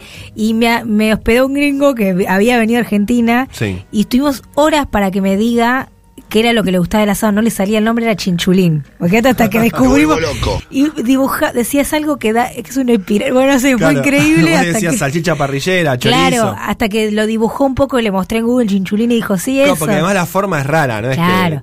Un alemán pronunciando chinchulín. Sí, No, no, no. no, no. hermoso. Sí, me gusta el chinchulín. A mí también me gusta Muy el bueno. chinchulín, sí, sí, también Sí. con limón, con sal, sí. Ya me está dando hambre. Digo, yo termino el hecho maldito a las 9 y estoy para un asado, te digo. Nueve y media estoy para unos chinchulines con vino tinto. Eh, ¿Sabes quién mandó un audio también? ¿Quién? La Inca. A que se le cortó la columna al final. mal. A ver.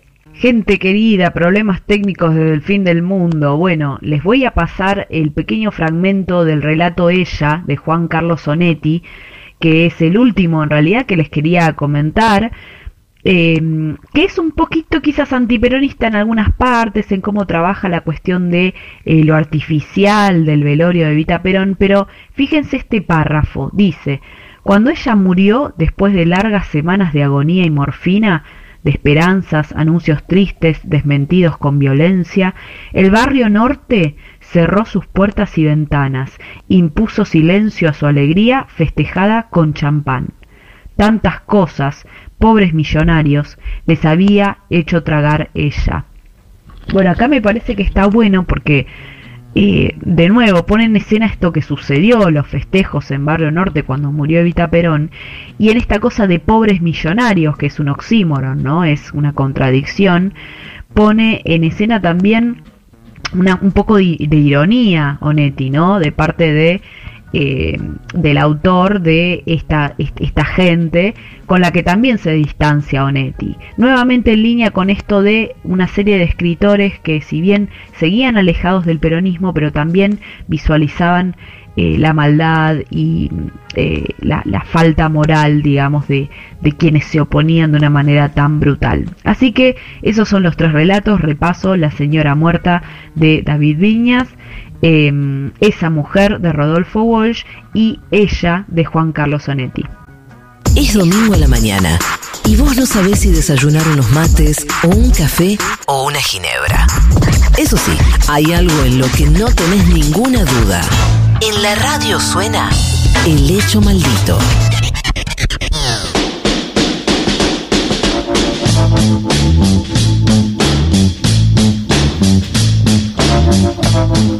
Muy bien, ocho y media de la mañana en toda la República Argentina. Continúa el hecho maldito en el aire del Destape Radio 11 25 80 93 60, el número de teléfono para que envíes tus mensajes de WhatsApp. En Twitter, arroba el destape guion bajo radio, el hashtag el hecho maldito. Estamos recibiendo los mensajes que llegan de a montones, como cada domingo por la mañana.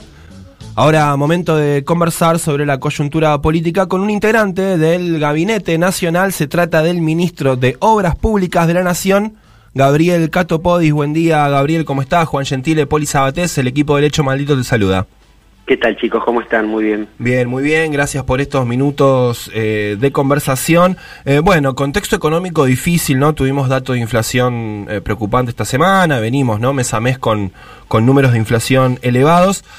Hay quienes eh, dicen, poniendo atención en las medidas del nuevo gabinete económico, que el gobierno está enfrentando un momento de ajuste. ¿Eso cómo lo ves vos? ¿Es así efectivamente o aparecen otros factores que, que matizan ese, ese análisis?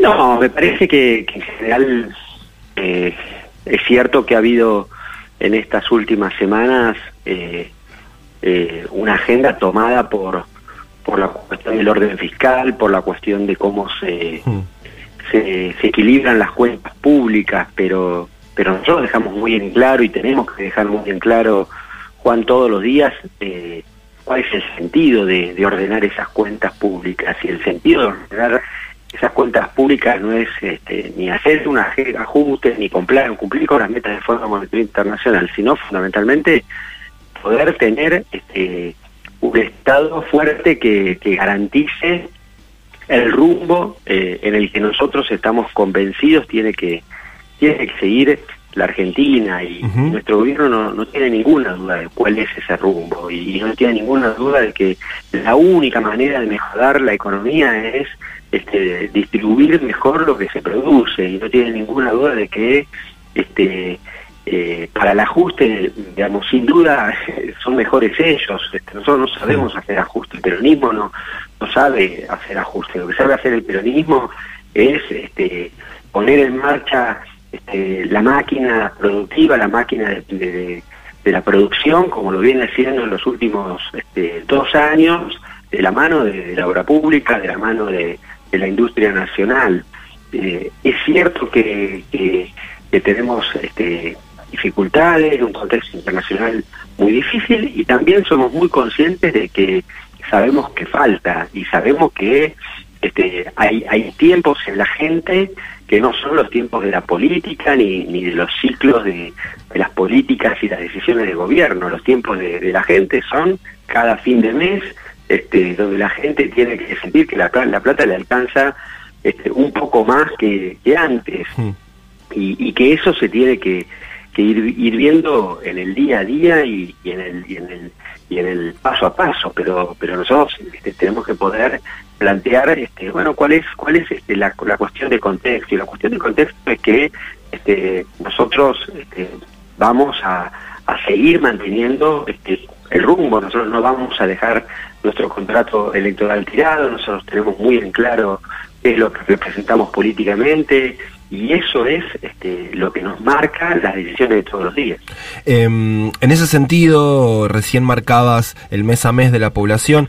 Algún, algunos datos que se desprenden de los números de inflación de, que se dieron a conocer esta semana, bueno, son duros en el sentido de que eh, artículos de consumo cotidiano, de la canasta básica, vestimenta, eh, si se anualiza el aumento que tuvo, particularmente por ejemplo en el Gran Buenos Aires, eh, la vestimenta subió más de 100%. Hay algunos rubros que dan algunos valores muy, muy preocupantes. ¿Por dónde se puede atacar eso? Porque mm, pareciera que, bueno, está claro que es un gran problema difícil de, de atacar en la Argentina, ¿no? El de la inflación. Pero digo, está ese debate si es una cuestión macroeconómica, si es una cuestión más bien de control de quienes tienen la capacidad de formar los precios. Eh, por, por dónde crees que, que hay que atacarlo para que, bueno, pueda tener eh, efectos concretos en la vida cotidiana de la gente? Mira, en lo inmediato, y el gobierno lo viene haciendo y lo, y lo va a seguir este, profundizando, medidas de ingreso, políticas de ingreso, este, decisiones que este, mejoren el, el- el bolsillo de la gente. Lo hicimos con los jubilados esta semana, lo hicimos este, hace algunas semanas con los programas sociales, lo vamos a hacer con las paritarias este, en cada sector, pero nosotros tenemos que enfrentar esta situación que vos mencionás con este, respuestas rápidas. Y lo único que puede hacer el gobierno para dar una respuesta rápida, para dar un poquito de alivio a esta situación que, que es sin duda un problema, es este, que todos los días haya una decisión del gobierno, como lo viene, como viene sucediendo, para mejorar el ingreso. El, el- el segundo paso, sin duda, es este, como lo ha hecho el presidente, bueno, convocar a todos los sectores y establecer acuerdos. Estamos convencidos que los acuerdos son también una, una pieza para ir estableciendo este, cuál es el horizonte y, cuál es este, la, la- la perspectiva que le podemos ir este, encontrando a este, a este, a este problemón que, que tenemos. Y lo tercero es, este, es que la inflación no es otra cosa que el resultado de una puja distributiva en la Argentina. Entonces, también mientras este, tomamos las decisiones que mejoran el ingreso, con bonos, con paritarias, con este, incrementos en los programas sociales, mientras seguimos manteniendo y sosteniendo este, el crecimiento de la economía, con la obra pública, con la industria nacional, bueno, tenemos que dar una discusión y, y- y- y tenemos que todos los días plantear que, que la discusión sobre los dos modelos es también una discusión sobre el rol del Estado y la distribución del ingreso. Y eso lo tenemos que hacer, este, y lo estamos haciendo y lo vamos a hacer a la par de ir este, logrando que nuestra gente pueda tener este, un poquito más de aire en este momento tan Sí, difícil. hay sectores que están planteando una suba salarial uniforme para todos los asalariados de una suma fija, por ejemplo, de 20 mil pesos. Eh, ¿Eso te parece que puede ser viable? Bueno, cualquier instrumento puede ser viable, cual- cu- cu- Sí. cualquier decisión, digamos, pero parece que, que en todo caso esas son las decisiones que tenemos que tomar Mm. eh, en, digamos, en, en clave de acuerdos, este, será en, la- en el, en el Consejo del Salario Mínimo Vital, será con, por supuesto, con las organizaciones este, gremiales, con los trabajadores, pero, pero lo importante es que haya este, una y otra medida todos los días que este, pueda dar una respuesta y que también muestre que hay un gobierno que está atento a lo que está pasando, que, que hay un gobierno que está este, conectado con, con las preocupaciones que, que tiene que tiene la gente, porque así también hay hay un tema que, que es de plano político, este, hay hay cansancio, hay cansancio. Venimos de, de, de- de- de años muy muy duros con, con lo que nos dejó el macrismo, con la pandemia, con la con la guerra, es así. Ahora, este, lo que no, no hay, duda es que de- del otro lado no hay ninguna novedad. Lo que no hay duda es que este, si nosotros vamos a poder o no, eso se juega en nuestra cancha. Este, que, que, que- que del otro lado no hay esperanza puesta este, hacia adelante. Y lo que hay es una expectativa modesta de que este, nuestro gobierno y el frente de todos pueda ir encaminando esta situación. Gabriel Poli Sabatés te saluda, eh, te escucho atenta y te dejo en el plano político como, como te acabas de meter. Eh, bueno, tenemos la figura de, de Massa, este superministro, que algunos dicen que es más que eso. ¿Cómo ves que quedaron Alberto Fernández y Cristina? Ella parece un poco más silente, él un poco más desdibujado. ¿Cómo lo ves vos frente a esta, a esta llegada? No, lo primero me- parece importante es este, plantear que este tiempo es bisagra para lo que sigue, que, que cómo nosotros este, nosotros estamos defendiendo este gobierno para defender cosas más importantes, no este gobierno. Estamos, este, por un lado, planteando con mucha claridad que, el peronismo va a pelear, que no se entrega, que, sí, que tiene una irreverencia el peronismo que, que se muestra en, la- en las situaciones más más difíciles, que hay que hay un carácter y una y una actitud para, para demostrar que, que da con la talla y que estamos este, a la altura. Lo segundo me parece que es este, una señal política muy fuerte, nadie especulando, todos comprometidos, todos con un fuerte compromiso de sacar este, esto adelante, todos metidos este, de lleno, es también este, de alguna manera la, expresión de, este, de esta nueva etapa, ¿no? Y, y creo que no hemos convocado ni, ni a Massa ni a ningún funcionario para, para arreglar solamente cuestiones de- del mercado. Lo que hemos hecho, lo que ha hecho Alberto y Cristina con los gobernadores y con el conjunto de- del peronismo es este, volver a poner este, en foco este, las cuestiones que, que tienen que estar en la discusión de la Argentina este, en esta ventana de tiempo de 10 meses. ¿Cómo generamos, este, cómo hemos, este, cómo regeneramos las condiciones políticas para que el frente de todos vuelva a estar este, plantado en la discusión de vuelta de lo que de lo que está en disputa en, en, en la Argentina. Eh, vaca muerta y el litio va a servir si hay un Estado al servicio de desarrollo y si no, no va a servir. Y nosotros estamos con- convencidos de que hay un tiempo de prosperidad hacia adelante, que en los próximos años Argentina tiene enormes oportunidades, que tenemos activos que no tienen este, la mayoría de los países para salir de esta y encarar lo que viene. Ahora, también tenemos en claro que para el peronismo, cuando, cuando hablamos de prosperidad, hablamos de consumo, hablamos de trabajo, hablamos de calidad de vida y hablamos de argentinos y argentinas que se puedan dar un gusto. Y, y cuando hablamos de prosperidad y gobierno a la derecha o neoliberalismo, claramente hablamos de timba, hablamos de negocio para pocos y hablamos de una Argentina para pocos. Bueno, Massa eh, fue un poco cercano, digamos, a Juntos por el Cambio y a todo lo que estás describiendo. Tenía, de hecho, se vio esta semana en el desconcierto de la oposición y, y del oficialismo también. Eh, es una figura controversial en la historia reciente del peronismo.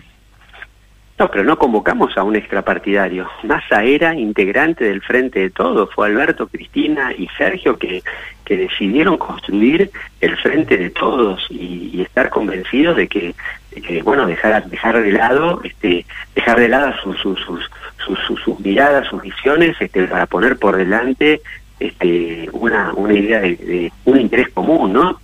Todo eso somos y somos fuertes y estamos juntos y el, el frente de, el frente de todo está de- está hecho de eso y para nosotros eso es un activo y, y para nosotros este la presencia de, de masa de los gobernadores de este, la mayoría de los dirigentes del conjunto de los dirigentes del, peronismo y, y del frente de todos expresan bueno, una, una, una visión eh, del, del país que es la que se va a poner en. Nunca en la Argentina estuvo tan en disputa y tan clara la, la tensión de dos modelos y, y- y- de dos visiones de, de país. Y nosotros tenemos que transformar y traducir esa discusión de dos modelos en dos destinos muy claros y muy diferentes para la vida cotidiana de la gente. La gente tiene que entender, nosotros tenemos que organizar nuestras conversaciones militantes, porque la mayoría de las, de las discusiones en los sets de televisión los perdemos. Nosotros tenemos que organizar nuestras conversaciones militantes, a nuestra militancia en pos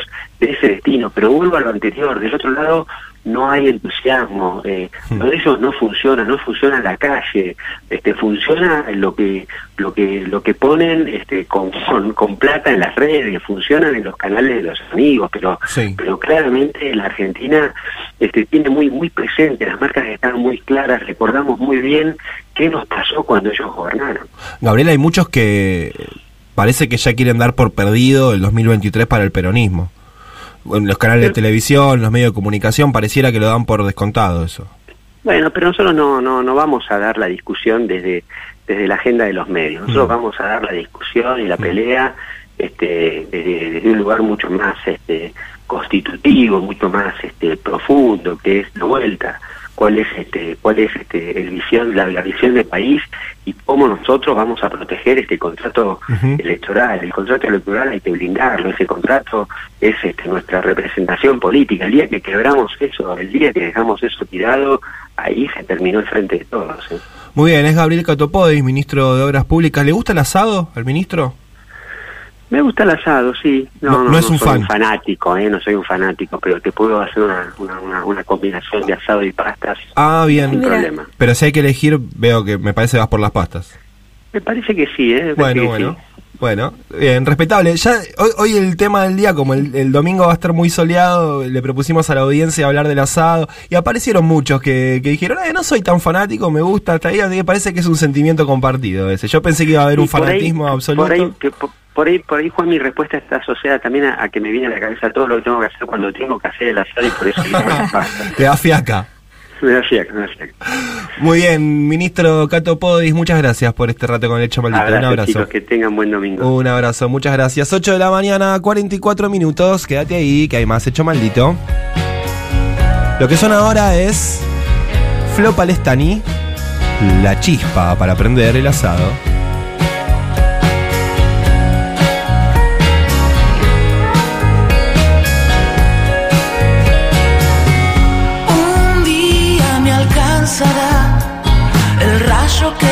Hacia mí.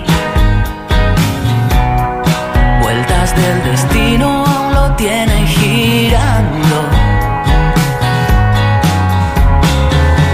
Madera sobre papel, este fuego tiene que arrancar.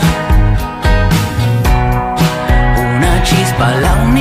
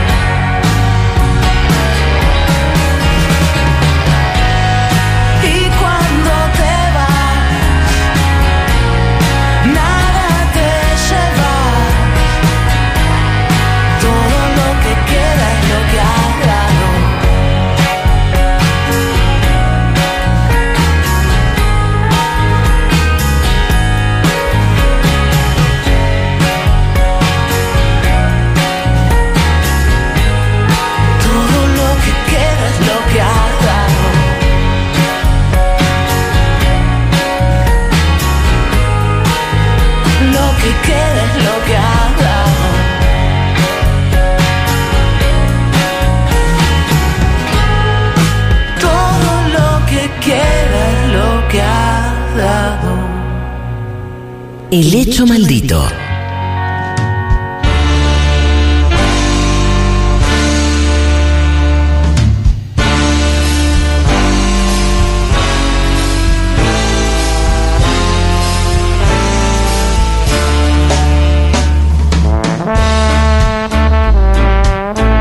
Muy bien, 8 de la mañana, 47 minutos, en toda la República Argentina, 14 grados 8 décimas, este es el momento de la mañana donde baja un poco la temperatura. Hay como, eh, vos venís con una temperatura, pasa unas horitas, baja y vuelve a subir después. Em, nos tomamos un ratito para hacer una sección que nos quedó en la vorágine en el programa, Sí. la fuimos pateando, la fuimos pateando y nos quedó para el final el hecho maldito de la semana. Porque claro, hablamos un montón de la inflación, de las medidas de masa, si es ajuste, no es ajuste, qué es lo que va a pasar, los precios y demás, pero la oposición se estuvo tirando con de todo.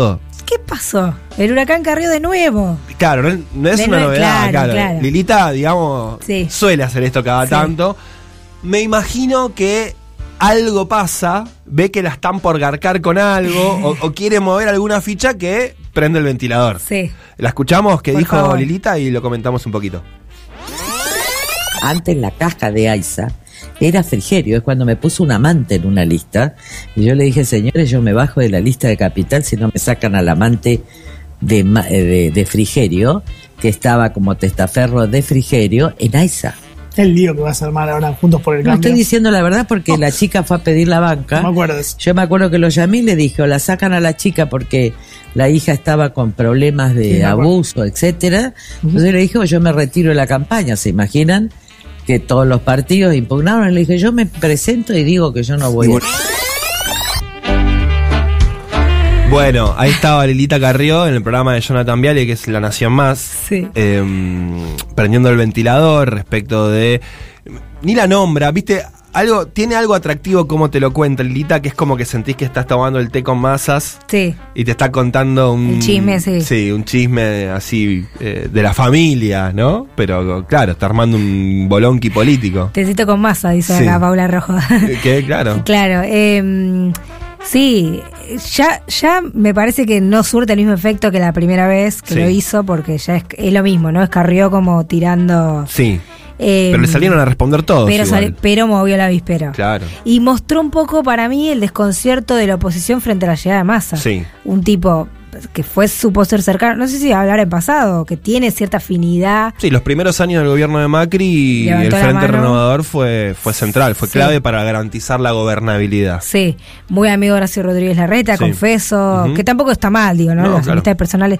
Eh, desconcierta un poco, se- mostró, me parece, el desconcierto de la oposición frente a esta llegada que, le da un poco de calma al oficialismo y desconcierta un poco a la oposición. Sí, claro, porque la agenda que toma en sus manos Massa, bueno, eh, un poco le, le disputa la narrativa Sí. también a Juntos por el Cambio, ¿no? Eh, esta idea de eh, orden en las cuentas, em, equilibrio fiscal, eh, congelar el ingreso de planta al Estado. Bueno, son todas eh, ideas que uno tendería a identificar más con los referentes de Juntos por el Cambio que con el Frente de Todos. Sí. Entonces aparece Massa en el centro de la escena política con esta impronta y un poco en Juntos por el Cambio quedan descolocados. Y dicen, bueno, a ver qué, cuál es mi agenda entonces, Eh, Sí. por dónde vamos. Entonces, bueno, eh, no sé si no habrá sido Lilita que vio esta situación, dice, che, pará, estamos perdiendo el la centralidad política, la estamos perdiendo por goleada, voy a salir con alguna a ver si... Bueno, le entró a si pegar a todos pelota. los amigos aliados de masa, sí, Sí. sí, sí. Em, de todos modos parece que lo quieren dejar atrás. El viernes hubo un almuerzo de la cúpula amarilla, no de Juntos por el Cambio, sino del PRO, estuvo Macri, estuvo, eh, bueno, Larreta, Bullrich, Vidal, entre otros. Y ahí cuando salieron dijeron, estamos más fuertes que nunca, el episodio Correa ya fue. Como que lo quieren dejar atrás Sí. de alguna manera eh, y enfocarse en lo que consideran, bueno, lo central, bajar la inflación. Le- me parece que ahora hay una un intento de bajarle un poco el tono. Sí. También de... Sí, y creo que también Carrió busca jugar en la interna del PRO, ¿no? Busca meter el meter cuña ahí, porque claramente está el sector de Macri y Bullrich, por el otro lado está Larreta, Ritondo, Vidal. Bueno, Sí. eh, está claro que los misiles de Lilita Carrió van direccionados más eh, al sector eh, de la reta. Bueno, no directamente hacia la reta porque tiene buena relación con la reta. Sí, pero le dio a Monzó que está jugando con Bullrich. Claro, al sector, Sí. ella le dice pan peronista, Sí. ¿no? Que bueno, de peronista hace rato que no tiene nada el sector, pero bueno, tal vez son aquellos dirigentes del PRO con un pasado peronista, un pasado en el Partido Justicialista, tal vez con mayores vínculos eh, con, con sectores del peronismo y con Sergio Massa también. Eh, así que bueno, el hecho maldito de la semana sin duda fue eh, Lilita Carrió con Sí. esta declaración que generó un montón de bardo al interior de Juntos por el Cambio. ¿A quién descoloca más masa, la oposición o el oficialismo? No es, sé. una, es una pregunta. Mira, creo que no te la puedo contestar sin pensarlo un ratito. Y para pensarlo, vamos a poner una canción, ¿te Por parece? favor, dale. Escuchamos ahora Los Gardelitos. Clásico. Cobarde para amar.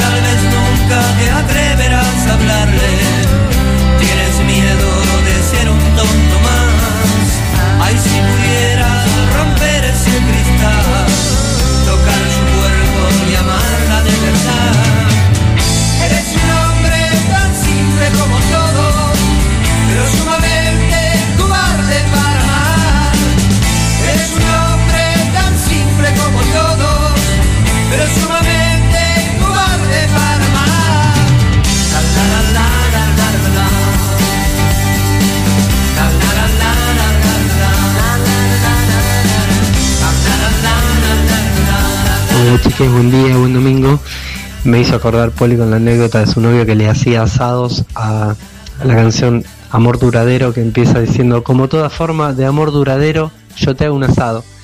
Para mí el asado eh, a punto cocido y, mm, hoy se puede hacer un asado acá, por lo menos en, en Villariza, en el rincón se va a hacer un asado de matambrito de cerdo y chori que todavía son cortes eh, al alcance del bolsillo. Bueno, eh, les mando un abrazo para todos y me gustaría participar por el libro Cuarentena. Abrazo. Mira, querido amigo, le pusiste tanta onda a ese mensaje Sí, que sí. me parece que es para vos este libro. Sí, total. Porque bien armado, bien casi guionado parecía el mensaje. Sí.